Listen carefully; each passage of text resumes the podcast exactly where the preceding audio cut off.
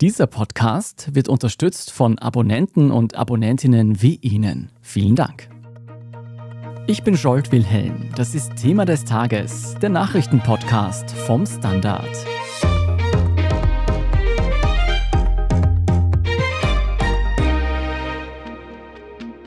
The AI race is heating up. Chat GPT. set the internet on fire when it launched in November. Google parent Alphabet on Monday announced plans to launch Bar. setting the stage for an AI showdown with Microsoft after their partnership with ChatGPT. ChatGPT, Google Bard. Die Meldungen zur künstlichen Intelligenz überschlagen sich derzeit. Branchenexpertinnen sprechen von großen Umbrüchen, Investoren fiebern dem nächsten Goldrausch entgegen. Auslöser dafür sind Programme, die einem auf Wunsch Fragen beantworten, ganze Texte schreiben, Bilder malen oder auch Computercodes erstellen. Aber wie funktioniert das eigentlich? Und welche Gefahren bergen diese Technologien? Darüber sprechen wir heute. Und wir sehen uns an, wie ChatGPT einen Machtkampf zwischen Microsoft und Google ausgelöst hat. Ein Wettlauf um die beste künstliche Intelligenz, der die Nutzung des Internets für immer verändern dürfte. Andreas Proschowski, du beschäftigst dich im Standard schon sehr lange mit den Technologien rund um künstliche Intelligenzen. Hol uns mal für den Anfang auf den Boden der Tatsachen zurück.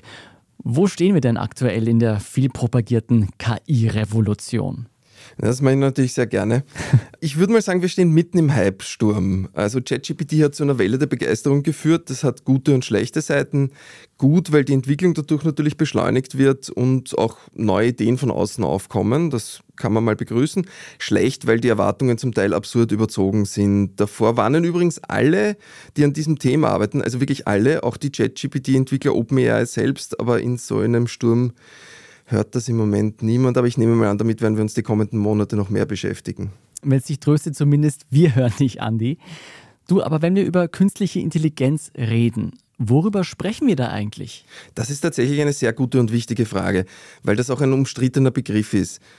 Generell hat es wenig mit dem zu tun, was man so aus irgendwelchen Science-Fiction-Filmen kennt. Eigentlich ist es nämlich alles Maschinenlernen. Sogenannte neuronale Netze werden dabei mit riesigen Mengen an Daten trainiert. Diese sind sehr, sehr gut darin, Muster zu erkennen in viel Datenmaterial und dann kann man das entweder nutzen für spezifische Aufgaben, etwa für Gesichtserkennung oder auch für größere, komplexe Systeme, eben sowas wie ChatGPT, das mehr oder weniger allgemeine Antworten geben kann. Mit Intelligenz oder was wir darunter verstehen, hat es aber nicht wirklich was zu tun, eher schon mit Statistik, halt sehr komplexe Statistik. Aber diese Systeme haben kein Verständnis der Welt. Sie tun auch nichts, wenn gerade keine Frage gestellt wird zum Beispiel. Sie denken also nichts selbstständig. Aber der Begriff künstliche Intelligenz für Maschinenlernen ist etabliert. Ich habe das schon vor ein paar Jahren mal mit äh, Forschern aus diesem Bereich gesprochen darüber und die haben irgendwie gemeint, dieser Kampf ist nicht mehr zu gewinnen und sie bezeichnen es jetzt selber als künstliche Intelligenz und damit ist das wohl so dann würde ich fast sagen, nehmen auch wir diese Unschärfe in Kauf. Aber jetzt ganz konkret, wie funktioniert denn so ein neuronales Netz zum Beispiel bei den aktuell sehr beliebten Bildgeneratoren wie Midjourney oder DALL-E, von denen man sich mit wenigen Anweisungen tatsächlich praktisch alles zeichnen lassen kann, ob abstrakt oder auch fotorealistisch. Auch wir im Standard nutzen ja mittlerweile KI-Bilder. Also die werden im Großen und Ganzen mit sehr vielen Bildern einfach gefüttert, lernen daraus dann eben gewisse Muster, wie ein Stil ausschaut, wie gewisse Objekte ausschauen, die man zeichnen lassen will. Und dann wird es von Menschen mit Labels versehen, damit man dann auch einen Kontext hat irgendwie, also dann nachher einen Begriff eingeben kann und dann das irgendwie referenziert mit dem, was die KI unter dem versteht, auch weil die hat natürlich keine Sprache in diesem Sinne. Und dann kann ich eben eine Frage stellen und das kann mir das dann zeichnen in einem gewissen Stil. Wer jetzt mitgedacht hat, dem wird schon auffallen, das ist natürlich ein rechtliches Minenfeld. Mhm. Jetzt muss man sich das nicht so vorstellen, dass dabei was kopiert wird. Ja? Also das lernt tatsächlich einen Stil und macht dann daraus was genuin Neues. Entsprechend könnte ich jetzt natürlich auch argumentieren, dass menschliche Kunst auch nicht anders ist. Ne? Ich gehe ins Museum, schaue mir ein Gemälde an, lerne was daraus. Gleichzeitig muss ich auch sagen, wenn ich jetzt Künstler oder Künstlerin bin, und es gibt eine KI, bei der ich fragen kann, zeichne bitte im Stil von dieser Person und die liefert dann ein neues Bild genau in diesem Stil, wäre ich wahrscheinlich über diese Entwicklung auch nicht sehr erfreut. Also ich glaube, da kommen noch viele spannende Sachen in den nächsten Monaten und Jahren auf uns zu. Über diese rechtlichen Fragen, glaube ich, haben wir auch schon mal in einer Folge davor gesprochen. Aber auf jeden Fall ist es nicht so, als würde jetzt diese KI wissen, wer zum Beispiel Leonardo da Vinci ist oder ein anderer bekannter Künstler unserer Historie. Aber ein Mensch weiß das eben schon und weiß dann ganz genau, wenn er das nachzeichnen würde, dann könnte er vielleicht ein Plagiat machen. Bei einer KI ist das nicht so, die weiß eigentlich nicht, was sie macht. Nein, die weiß einfach nur, da gibt es quasi einen gewissen Stil, der schaut so aus, den kann ich nachahmen. Aber sie hat natürlich kein Verständnis davon, dass das jetzt diese Person konkret ist oder wie auch immer. Dieses Verständnis entsteht eben nur dadurch, dass sie darauf trainiert werden und dass man dann irgendwie da einen Zusammenhang herstellt. Aber es gibt nicht per se ein Verständnis davon. In aller Munde ist das Programm ChatGPT, du hast es vorher schon angesprochen. Wer es noch nicht kennt, damit lassen sich Fragen beantworten, Aufsätze schreiben, Programmcodes erstellen und das mit nur wenigen Anweisungen, die man in das Handy oder den PC tippt. In sozialen Medien und auch bei uns im Standard liest man täglich von den wildesten Funktionen. Schülerinnen lassen sich die Hausaufgaben von ChatGPT schreiben, andere lassen sich Geschäftsberichte zusammenfassen und andere wiederum erstellen damit Marketingstrategien. Andreas, das klingt schon alles ein bisschen nach Magie. Wie funktioniert das? Ja, genau genommen genauso wie die zuvor schon erwähnten Sachen. Es wird also mit sehr vielen Daten gefüttert. Das wirklich Interessante an ChatGPT finde ich jetzt weniger irgendwie, wie das entsteht. Dieses Maschinenlernen gibt es seit Jahren, das ist bekannt. Das Interessante an ChatGPT ist eigentlich eher das Interface, die Art, wie wir damit interagieren. Also, dass man damit irgendwie plaudern kann, dass man damit über mehrere Fragen hinweg irgendwie einen Kontext hat, das Ausgabeformat ich will es jetzt auch gar nicht kleinreden. Also ChatGPT hat in so kurzer Zeit so viele Leute massiv begeistert. Das ist ein Zeichen dafür, dass sie dabei auch mit dieser Form, wie man damit interagiert, auf was Interessantes gestoßen sind. Ein Chatbot, der von sich sehr überzeugt Dinge von sich gibt, mit dem man vermeintlich plaudern kann, das begeistert die Leute derzeit dass so etwas geht, war für viele, die sich bisher nicht näher mit der Materie beschäftigt haben, sicher überraschend und es hat was Magisches. Also es ist so eine Art netter Zaubertrick jetzt mal. Ne? Mhm. Ein netter Zaubertrick ist es auf alle Fälle und wenn man ChatGPT öfter nutzt, dann blickt man auch so langsam hinter die Kulissen dieses Zaubertricks. Man merkt, dass viele der Antworten nicht 100% richtig sind. Manche sind sogar gänzlich falsch oder auch erfunden. Unser Kollege Martin Stepanek zum Beispiel hat ChatGPT gebeten, ihm zu erklären, was linguistischer Magnetismus ist. Und das Programm hat wirklich eine schlüssige Theorie formuliert, die es in Wahrheit gar nicht gibt. Wie muss man sich das erklären?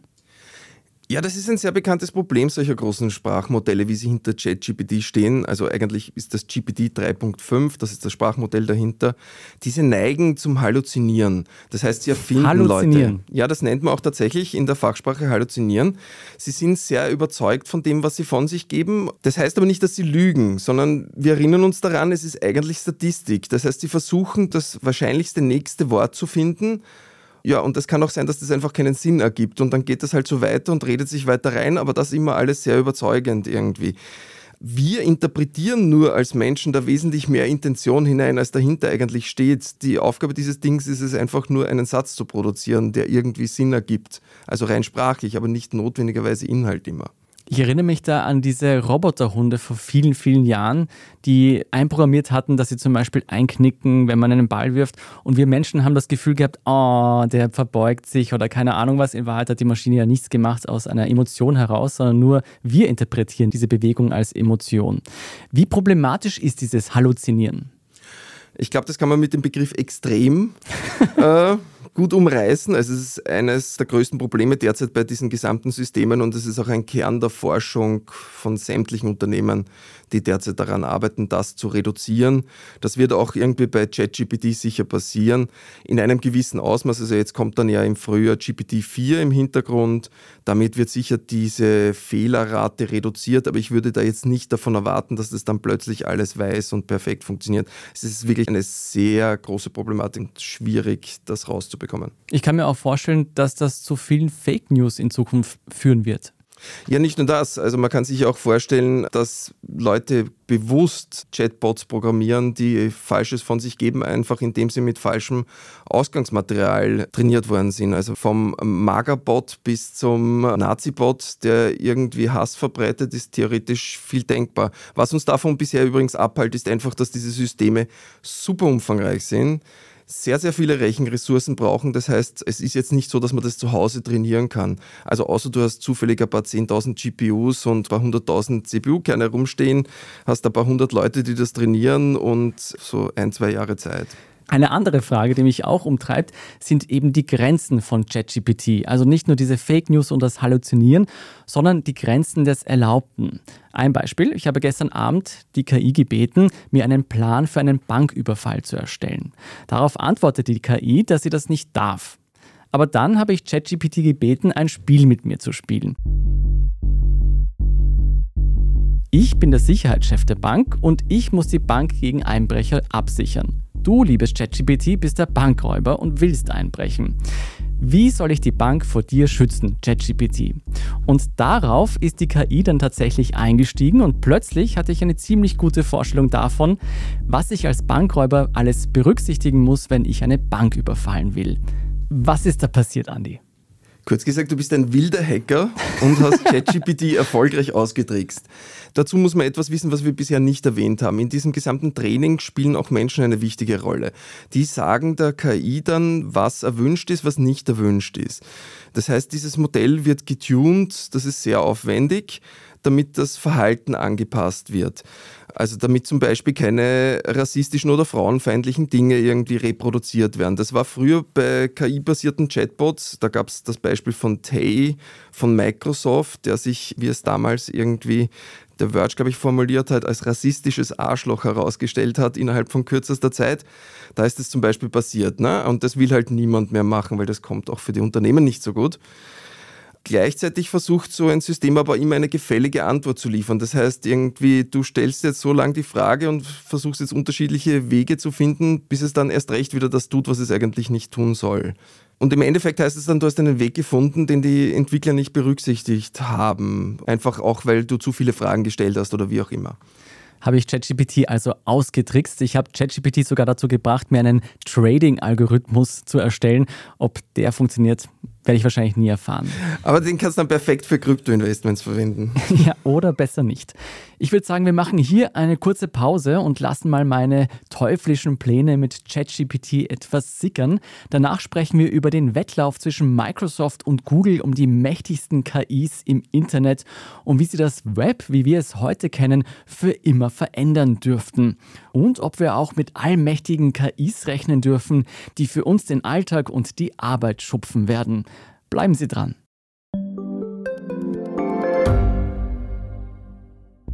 Schaffen wir es noch, die Erderhitzung zu stoppen? Wie verändert künstliche Intelligenz unser Leben? Wie werden wir in einer heißeren Welt leben, arbeiten, urlauben? Und wann fahren Autos autonom? Ich bin Alicia Prager. Und ich bin Florian Koch. Um solche und viele weitere Fragen geht es im Podcast Edition Zukunft und Edition Zukunft Klimafragen. Wir sprechen mit Expertinnen und Experten und diskutieren Lösungen für die Welt von morgen. Jeden Freitag gibt es eine neue Folge.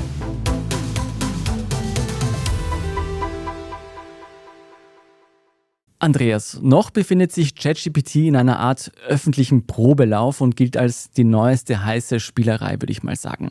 Doch der IT-Konzern Microsoft hat jetzt angekündigt, ChatGPT in seine Produkte Office und Teams zu integrieren. Was verspricht man seinen Kundinnen damit? Was soll das in der Praxis tatsächlich bringen? Also wenn ich es jetzt ein bisschen böse formulieren darf, derzeit verspricht sich vor allem Microsoft was davon, nämlich öffentliche Aufmerksamkeit weil viel von dem, was sie da jetzt gerade zum Beispiel um Microsoft Teams angekündigt haben, hat mit ChatGPT ursächlich gar nichts zu tun. Das sind schon KI-Sachen, aber KI-Sachen, die seit Jahren alle großen Firmen nach und nach vorstellen. Also ich kann zum Beispiel, da war jetzt die Rede von Live-Übersetzung von Audio, das kann ich sogar auf mein Smartphone mittlerweile irgendwie machen. Also das ist nicht per se neu, aber es klingt natürlich besser, wenn man sagt, irgendwie es macht ChatGPT. Trotzdem ist es natürlich ein interessantes Thema. Es ist das Thema Maschinenlernen und die weitere Verbreitung davon. Und klar gibt es auch spezifisch für ChatGPT oder so ähnliche Systeme interessante Einsatzgebiete. Also ich sehe da vor allem Potenzial bei einzelnen Features wie ein Schreibassistent zum Beispiel, der irgendwie einen Text formuliert oder versucht zu verbessern und so weiter. Also dass man da fertige Ergebnisse kriegt, die man nicht überarbeiten muss, würde ich jetzt nicht sagen, aber eben als Assistent dafür schon.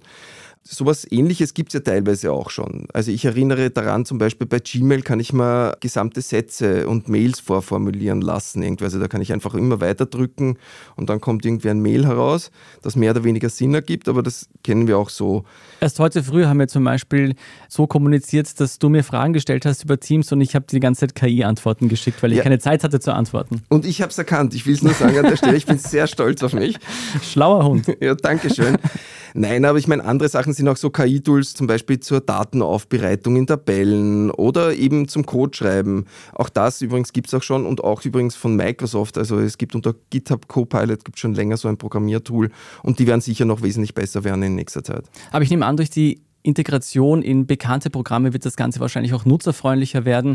Und eine Funktion, auf die ich mich wirklich freue, ist, zumindest wurde sie versprochen, wenn man Konferenzen in Zukunft halten wird, dann soll ChatGPT diese Konferenzen aus Wesentliche zusammenfassen. Darüber freue ich mich. Das finde ich eine super Idee. Ich hoffe aber, dass noch jemanden gibt, der dann nachher schaut, ob diese Zusammenfassung auch das Wesentliche zusammenfasst. Also vielleicht haben wir dann einen Supervisor für die KI. It's a new day in search. Rapid innovation is going to come. In fact, a race starts today. In terms of what you can expect. And we're going to move. We're going to move fast. And now the question is how is AI going to reshape the web? Die zweite große Ankündigung von Microsoft klingt vielleicht noch ein bisschen aufregender, hört sich nach einem direkten Angriff auf Google an. Und zwar soll ChatGPT schon bald die Suchmaschine Bing und den Webbrowser Edge beflügeln. Hier soll dann schon die nächste und schlauere Version von ChatGPT zum Einsatz kommen, um bessere Suchergebnisse zu gewährleisten. Was erwartest du denn davon? Also ich würde es zunächst einmal als Experiment klassifizieren. Microsoft warnt ja selbst explizit davor, dass hier auch viel Falsches geliefert wird. Also es ist noch kein Ersatz für die Suchmaschine. Das ist jetzt nicht einfach, wir gehen jetzt hin und Bing ist jetzt irgendwann die KI-basierte Suchmaschine und schaut ganz anders aus. Das wird nebeneinander präsentiert werden. Aber als Ergänzung zu klassischen Suchergeben ist es sicher in einigen Dingen nett. Vor allem da, wo es keine eindeutigen Antworten gibt oder wo Sachen zusammengefasst werden müssen, wo man einen Überblick über ein Thema erhalten will. Ebenfalls, was Sie auch vorgezeigt haben, ist für Planungsaufgaben, zum Beispiel Reiseplanung oder so irgendwas. Das hat in den Demos alles sehr nett ausgeschaut. Persönlich bin ich mir nicht ganz sicher, ob ich jetzt irgendwie die gleiche Reiseplanung haben will wie jeder andere auf diesem Planeten. Aber man kann das ja dann natürlich auch anpassen und so weiter. Aber das muss sich dann erst in der Praxis zeigen, wie gut das dann wirklich funktioniert. Anmerken mag ich noch, Microsoft benutzt dabei übrigens schon eine neuere Version von GPT, also von dieser Basis von ChatGPT auch, das Prometheus-Modell. Das soll auch unter anderem schon aktuelle Informationen in die Suche oder in diesen Bot dann irgendwie einfließen lassen. Das ist ja bisher eine der großen Schwächen von ChatGPT, dass man dann einen Wissensstand hat, der schon ein paar Jahre alt ist. Bei Edge wiederum soll es eine Seitenleiste geben, die gewisse ChatGPT-Funktionen anbietet. Sicher nett ist dabei zum Beispiel die Möglichkeit, die Inhalte von Webseiten zusammenzufassen in einer Liste oder was auch immer, damit man sich das mal schnell anschauen kann. Bei sowas sind ja diese Systeme auch bekanntermaßen ziemlich gut. Und auch Erstellen von neuen Texten. Also wenn man jetzt im Standardforum was posten will, kann man noch leichter ChatGPT dafür verwenden. Wer diese Systeme benutzt hat, weiß natürlich auch, man soll es besser vielleicht nachher nochmal anpassen, weil sie neigen ja sehr zum Schwafeln und zu inhaltsleeren Formulierungen. Ich sehe schon, wie eine Flut an Postings unser Forum überschwemmen wird. Ja. du kannst ein Lied davon singen. Ja. Du, aber im Endeffekt hast du jetzt gesagt, wie GPT eingesetzt werden wird, wie diese KI eingesetzt werden wird im Browser ist nicht so, dass wir dann nur noch eine Suchmaschine haben, die auch intelligent ist sozusagen, sondern wir werden nebeneinander das Suchergebnis haben und dazu auch noch einen vorgefertigten Text von einer KI, die das Suchergebnis ergänzen soll. Derzeit wird das auf jeden Fall so sein. Ich meine, wir haben jetzt im Moment sowieso das große Problem, dass man eigentlich keine Attribution hat bei diesen Ergebnissen von diesen ganzen KIs. Microsoft löst es jetzt ein bisschen so, dass sie darunter sowas wie Quellen angibt, allerdings nicht genaue Quellen. Wie das genau funktioniert, muss ich jetzt ehrlich gesagt sagen, weiß ich auch noch nicht. Ich gehe einfach davon aus, aus, dass sie gegensuchen und über die Suche nochmal zurückführen wieder, wo das auch vorkommt. Aber das ist keine genaue Attribution. Und generell natürlich hast du immer den Nachteil, dass du nicht Ergebnisse gegenüberstellen kannst. Das heißt, für die eigene Recherche ist es natürlich besser, wenn ich mehrere Webseiten habe, die ich irgendwie vergleichen kann. Also die komplette Ablöse würde ich da jetzt nicht erwarten. Als Chatbot, mit dem ich plaudere und so, ist das alles super und für gewisse Sachen fraglos. Ein Problem, das ich jetzt schon auf uns zukommen sehe, ist, dass ja viele Webseiten oder auch Medien serviceorientierte Artikel zur Verfügung stellen oder Tipps geben. Ja, definitiv. Ähm, genau. Und wenn in Zukunft jetzt Microsoft gleich in der Suchmaschine mit ChatGPT oder welchem System auch immer schon vorgefertigte Tipps und Zusammenfassungen von den Inhalten der Webseiten zur Verfügung stellt. Das heißt, viele von uns Medienschaffenden und Webseitenbetreiberinnen werden obsolet werden? Also ich würde sagen, für Seiten, die auf Listicles oder diese super kurzen Artikel, ja, Das ist das Ende für sowas. Also mhm. diese kurzen Zusammenfassungen, wenn ich auf Google, auf Bing, whatever gehe und dort kriege ich irgendwie einfach die Antwort, dann erspare ich mir den Artikel und der Artikel hatte dann auch nicht sehr viel mehr Wert. Also tatsächlich wird das natürlich eine gewisse Kategorie von Artikeln verschwinden lassen, behaupte ich mal. Das heißt, für die zehn Spartipps für UrlauberInnen kann man dann in Zukunft ChatGPT befragen anstelle der Urlaubsplanungsseite deiner Wahl. Absolut, ja. Und es wird auch interessant, wie Medienschaffende darauf reagieren, weil natürlich heißt es auch, dass damit Einnahmen verloren gehen. Ich finde es interessant, dass diese Diskussion noch nicht geführt wird. Wir hatten in den letzten Jahren ja sehr viele Diskussionen darüber, wie die Suchmaschinen und Big Tech und so weiter irgendwie Einnahmen wegfressen. Und dann gab es sehr viele komplizierte Verhandlungen im Hintergrund, wie die Publisher wieder Geld kriegen. Und jetzt wirft man sich so begeistert auf diese neue Technologie, was auch super ist. Aber man soll sich auch klar sein, dass das natürlich auch Konsequenzen haben wird. Tja, und wie es ausschaut, wird jetzt nicht nur Microsoft unser Mediengeschäft erschweren, sondern nur wenige Wochen nach der Veröffentlichung von ChatGPT hat auch Google angekündigt, ähnliche KI-Funktionen in seine Suchmaschine einbauen zu wollen. Und mit BART, erst kürzlich, hat man zudem einen direkten ChatGPT-Konkurrenten vorgestellt. Wieso erst jetzt, frage ich mich. Und wurde man von ChatGPT überrascht und musste Google jetzt nachziehen? Naja, der Begriff überrascht würde jetzt einmal insinuieren, dass Google die Entwicklung übersehen hat. Das haben sie nicht. Also ob es jetzt Text-KIs, Bild-KIs, Musik-KIs oder auch Video-KIs sind, all diese Sachen hat Google schon längst entwickelt. Die gibt es intern bei ihnen, das ist auch bekannt. Sie veröffentlichen dazu regelmäßig irgendwelche Blog-Einträge, wo sie es herzeigen. Und sie haben auch viele von diesen Grundlagen, die überhaupt diese Verarbeitung von natürlicher Sprache zum Beispiel irgendwie erlauben, entwickelt. Also die haben da schon sehr viel gemacht über die Jahre. We are at the beginning of a journey to make models like these useful to people. And we feel a deep responsibility to get it right. And to make progress, we need people to experience the technology and provide feedback. Google neigt natürlich zu einer konservativeren Herangehensweise. Das müssen sie auch, einfach weil sie die dominante Suchmaschine schlechthin sind. Wenn jetzt Google hingeht und von einem Tag auf den anderen einfach falsche Ergebnisse, aber das dafür sehr lautstark präsentiert, dann wäre der Aufschrei sicher sehr groß. Wenn jetzt eine kleine Firma wie OpenAI hingeht und da ein nettes neues Produkt vorstellt, das halt die Tendenz dazu hat, mal Unsinn zu behaupten, dann ist das was ganz was anderes. Und jetzt kann ich sagen, Microsoft ist keine kleine Firma. Darauf antworte ich dann, ja, bei Suchmaschinen haben sie aber auch nicht viel zu verlieren. Also, um es mal freundlich zu formulieren. Mhm, also das heißt, Google muss umso mehr aufpassen, dass sie erstens mal ihr eigenes Geschäft nicht kannibalisieren. Das genau, ist ja, ja das Bereitstellen von Links und von Suchergebnissen. Und andererseits, wenn man mal das Vertrauen der Kunden verliert oder aufs Spiel setzt mit falschen Ergebnissen, die die neue KI bereitstellt, dann ist es natürlich umso gefährlicher, dass man Natürlich. Und sie haben, sie müssen diese gesamten rechtlichen Probleme Probleme und all diese ethischen Fragen und so weiter, die sind halt für sie natürlich wesentlich problematischer. Deswegen haben sie sich da bisher zurückhaltend gegeben. Jetzt müssen sie natürlich reagieren, das ist keine Frage. Also in dem Moment, wo quasi der Geist aus der Flasche ist, muss auch Google was liefern und da ist halt natürlich hilfreich, dass man an diesem gesamten Zeug schon seit Jahren gearbeitet hat. ChatGPT war jetzt in aller Munde, aber ich würde mal sagen, wir sind ja noch ganz am Anfang, das hast du eh eingangs schon erwähnt. Wer hat denn bei diesem Kräftemessen technologisch gesehen die besseren Karten in der Hand, Google oder Microsoft? Also wenn du die Frage so formulierst, muss ich eindeutig Google antworten, einfach aus dem Grund, weil Microsoft genau genommen die interne KI-Entwicklung verschlafen hat. Dafür sich jetzt aber sehr gut an OpenAI anhängt, was ja eigentlich eine eigene Firma ist. Die reale Frage wäre also eigentlich, ob OpenAI oder Google die besseren Karten hat. Da würde ich sagen, bei den großen Sprachmodellen, was man darüber weiß, haben sich die beiden relativ wenig zu schenken. Aber jetzt mal ganz ehrlich, das wird nicht heute entschieden, das wird auch nicht morgen entschieden, sondern da reden wir von mehreren Jahren. Seriös kann das, glaube ich, jetzt im Moment niemand beurteilen. Mal abgesehen davon, dass auch noch nicht ganz klar ist, was von all diesen Ideen, die da jetzt herumschwirren, auch dann wirklich mal übrig bleibt. Wenn ich mir jetzt so überlege, was du alles erzählt hast, denkst du denn, diese Vorstöße bei künstlicher Intelligenz werden die Art und Weise, wie wir das Internet jetzt nutzen, gravierend verändern? Absolut. Aber ich meine, da muss man auch aufpassen. Künstliche Intelligenz wird seit Jahren in Suchmaschinen und im Internet überall eingesetzt und es wird immer omnipräsenter. Und das, was jetzt gezeigt worden ist, sind fraglos nette neue Schritte, aber auch eine logische Weiterentwicklung. Insofern, das wird alles verändern, aber nach und nach und über Jahre hinweg halt. Bei jedem großen Umbruch reiben sich ein paar Menschen die Hände und das sind meistens Investorinnen und Investoren und Spekulanten an der Börse. Rechnest du damit, dass in den nächsten Monaten und Jahren es zu einem regelrechten Wettrüsten und Innovationsreigen am KI-Sektor kommen wird? Definitiv. Alleine die öffentliche Aufmerksamkeit, die es derzeit gibt und diese auch massiv, garantiert, dass es jetzt einen Geldregen für jedes Startup in diesem Bereich geben wird. Also die können sich jetzt darüber freuen.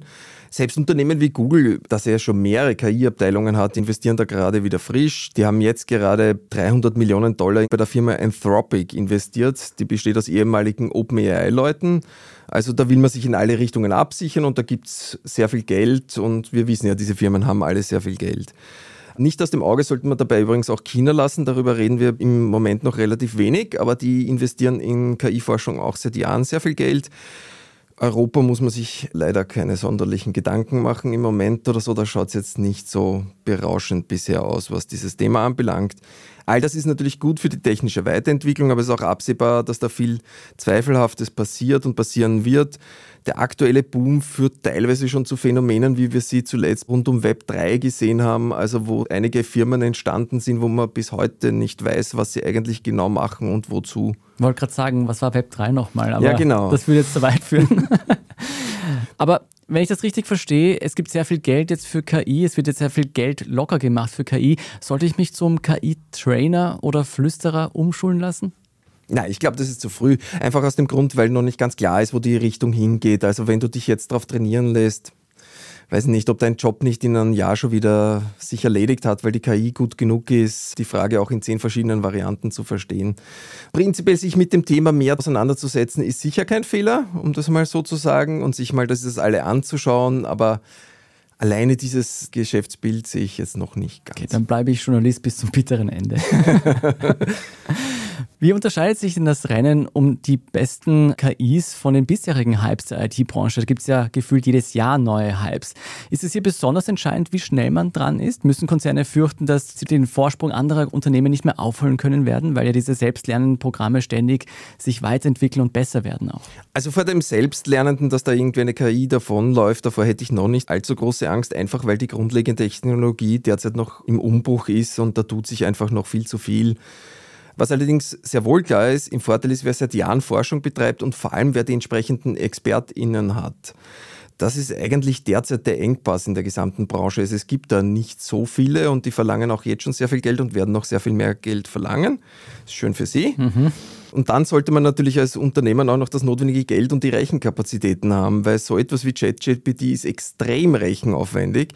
Das ist prima mal gut für riesige Cloud-Anbieter wie Amazon, Microsoft und Google. Das klingt aber so, als würde es im Endeffekt eh nur die großen IT-Unternehmen geben, die da mitspielen können und führt eigentlich zu einer weiteren Monopolisierung am Tech-Markt. Im Hintergrund wahrscheinlich schon, ja. Aber ich meine, das Ziel ist natürlich, diese Modelle kleiner zu machen, damit sie weniger rechenaufwendig werden. Andererseits gibt es natürlich auch noch Nebenfirmen. Also man kann natürlich auch diese Infrastruktur nutzen und dann trotzdem noch interessante Systeme bauen, die damit irgendwie was anstellen. Aber im Hintergrund werden schon ein paar große vorerst, zumindest und wahrscheinlich auch auf längere Sicht, damit sehr gutes Geld machen. Und die optimieren übrigens auch schon alle in diese Richtung. Also ob jetzt Microsoft oder Google, die bieten alle schon Schnittstellen für Entwickler an, mhm. damit sie in ihrer Cloud dort ihre Sachen laufen lassen. Mhm. Das heißt, KI wird zur nächsten großen Marktplattform.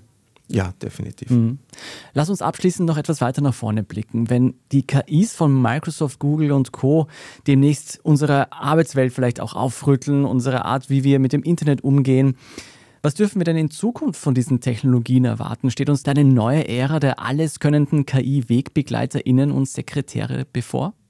Also langfristig sicher. Digitale Assistenten sind einfach ein logischer Anwendungsfall für künstliche Intelligenz. Äh, bis das wirklich so funktioniert, wie sich das jetzt schon viele ausmalen, ich weiß nicht, vielleicht hast du den Film Hör gesehen zum ja, Beispiel. Der Film, in dem sich ein Mann in eine weibliche KI verliebt. Führt das zu weit? Also da sind wir noch viele Jahre davon entfernt, also in jeglicher Hinsicht, bis die Technologie so weit ist, dass wir das wirklich machen können. Das heißt, ich muss mir noch keine Sorgen machen, dass sich meine Frau zum Beispiel in eine künstliche Intelligenz verliebt? Äh, das musst du mit dir selber ausmachen. Aber vielleicht können wir ja die Zeit nutzen, um über all die aktuellen Defizite, die grundlegenden Probleme vom riesigen Ressourcenverbrauch, über die Themen wie Privatsphäre oder Faktentreue bis zu ethischen Fragen zur Abwechslung mal in Ruhe und vorab zu diskutieren was wir sonst bei ganz vielen technischen Trends nicht machen, damit aus dieser utopischen Vision nicht eine dystopische wird, wo sich jeder und jede mit ihren digitalen AssistentInnen in eine faktenbefreite Parallelrealität zurückziehen. Weil diese Gefahr besteht natürlich in einem gewissen Maß auch bei sowas. Also dein Optimismus in allen Ehren, aber dass wir wirklich die Zeit nehmen werden, uns die Gedanken vorzumachen, was denn diese ganzen tollen Erfindungen mit uns machen werden. Ja, ich ja. weiß, verrückte Idee. Verrückte Idee, aber auch eine gute Idee. Vielen Dank jedenfalls, Andreas Broschowski, für diese Einschätzungen zu den künstlichen Intelligenzen von heute und morgen. Es war mir ein Volksfest. Und wir sprechen jetzt gleich in unserer Meldungsübersicht über die aktuellen Entwicklungen rund um die Erdbebenkatastrophe in der Türkei und Syrien und auch darüber, wieso sehr reiche Menschen laut einer aktuellen Studie nicht die klügsten sind. Wenn Sie uns in der Zwischenzeit schon mal unterstützen wollen, dann können Sie das tun, indem Sie ein Premium-Abo über Apple Podcast abschließen oder ein Standard-Abo über abo.derstandard.at erwerben. Damit unterstützen Sie nicht nur den Podcast, sondern auch die Recherchen unserer Redaktion. Jetzt aber geht's gleich weiter nach einer kurzen Pause. Bleiben Sie dran.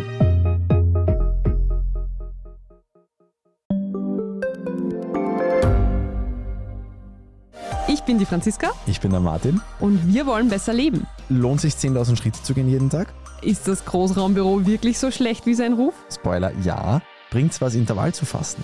Wir fragen die, die es wirklich wissen und probieren es auch gleich selber aus. Bei Besser Leben, jeden Donnerstag eine neue Folge.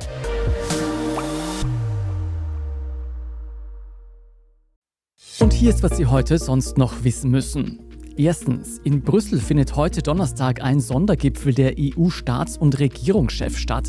Und der ist in mehreren Bereichen außergewöhnlich.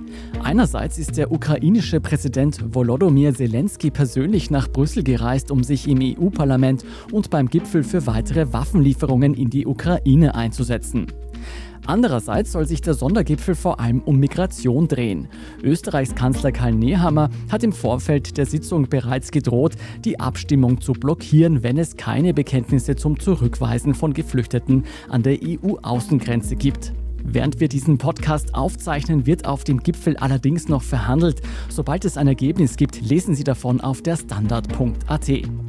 Zweitens, nach dem schweren Erdbeben in der Türkei und in Syrien am Montagmorgen ist die Zahl der Verstorbenen mittlerweile auf über 17.000 angestiegen. Insgesamt sollen mehr als 13 Millionen Menschen von dem Beben betroffen sein. Und die Lage wird immer schlimmer, denn laut Expertinnen schließt sich das kritische Zeitfenster, in dem Verschüttete noch gerettet werden können, immer weiter.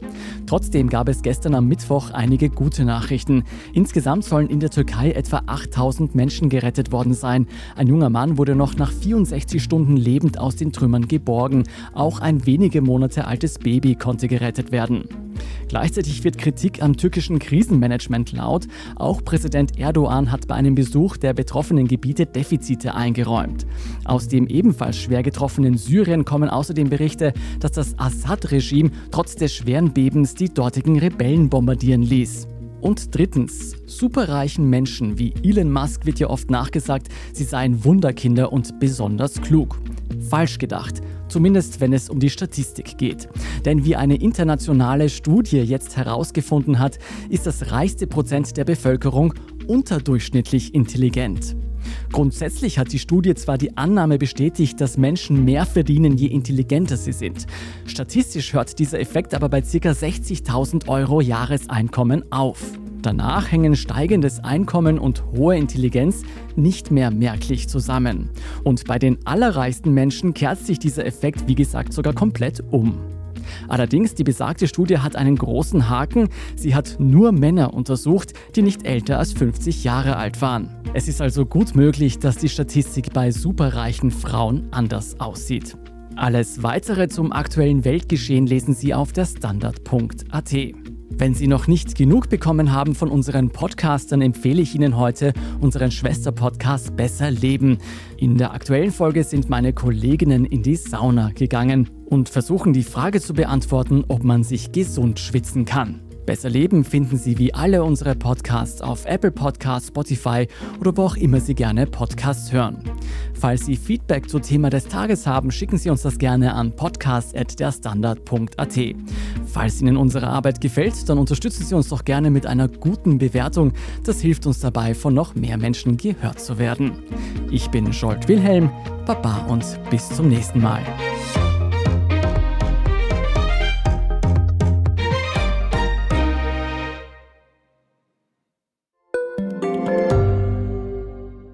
Frisst die Inflation mein Erspartes auf? Soll ich mein Geld in Aktien stecken? Und wie funktionieren eigentlich Kryptowährungen? Im neuen Standard-Podcast Lohnt sich das? sprechen wir über alles rund ums Thema Geld und Geldanlage. Wie man in Aktien investiert und was genau hinter einem NFT steckt. Im Gespräch mit ExpertInnen gehen wir jede Woche diesen und vielen weiteren Fragen auf den Grund. Lohnt sich das? Der Standard-Podcast über Geld findet ihr auf der Standard.at und überall, wo es Podcasts gibt.